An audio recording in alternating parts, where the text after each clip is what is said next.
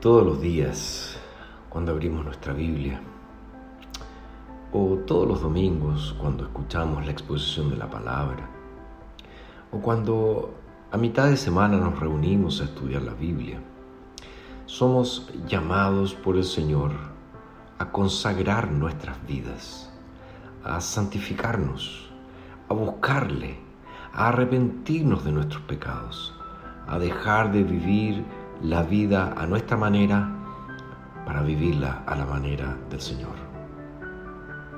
Pero a veces esas exhortaciones o esos deseos que vienen de parte del Señor hacia nosotros eh, reciben una respuesta superficial de nuestra parte.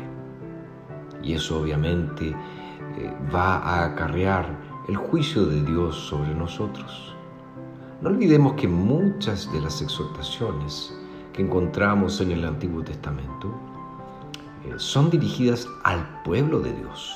Además, la mayoría, o por no decir todas las exhortaciones que encontramos, por ejemplo, en los profetas, son dirigidas al pueblo de Dios. Y un ejemplo de ello lo encontramos en Oseas capítulo 6, cuando el profeta dice en el versículo 1, vengan y volvámonos al Señor, porque Él arrebató, pero nos sanará. Él hirió, pero nos vendará. Él nos dará vida después de dos días. Al tercer día nos levantará y viviremos delante de Él. Conozcamos y persistamos en conocer al Señor. Segura como el alba será su salida. Vendrá a nosotros como la lluvia, como la lluvia tardía regará la tierra. Eh, muchos han entendido que estas eh, palabras no son las palabras del pueblo, sino que son las palabras que el profeta Oseas dirige al pueblo.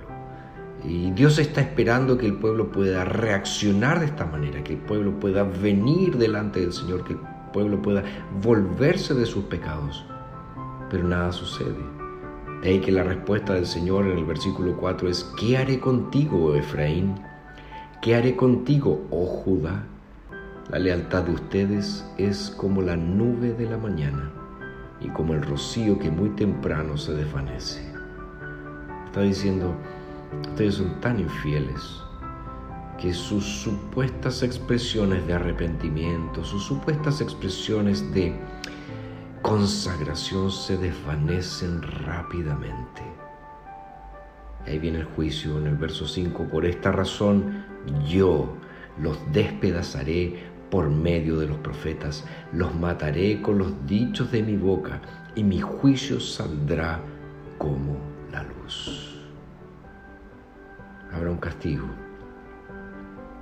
por la superficialidad. Habrá un castigo por la falta de consagración. Y ahí concluye esta sección diciendo, porque misericordia quiero yo y no sacrificios, y conocimiento de Dios más que holocaustos. El Señor no quiere religiosidad, el Señor quiere consagración verdadera, real. Somos muy propensos a ser religiosos a cumplir nuestros deberes cristianos.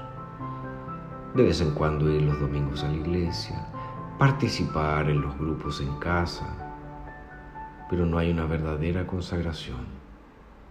No seamos como el pueblo de Israel.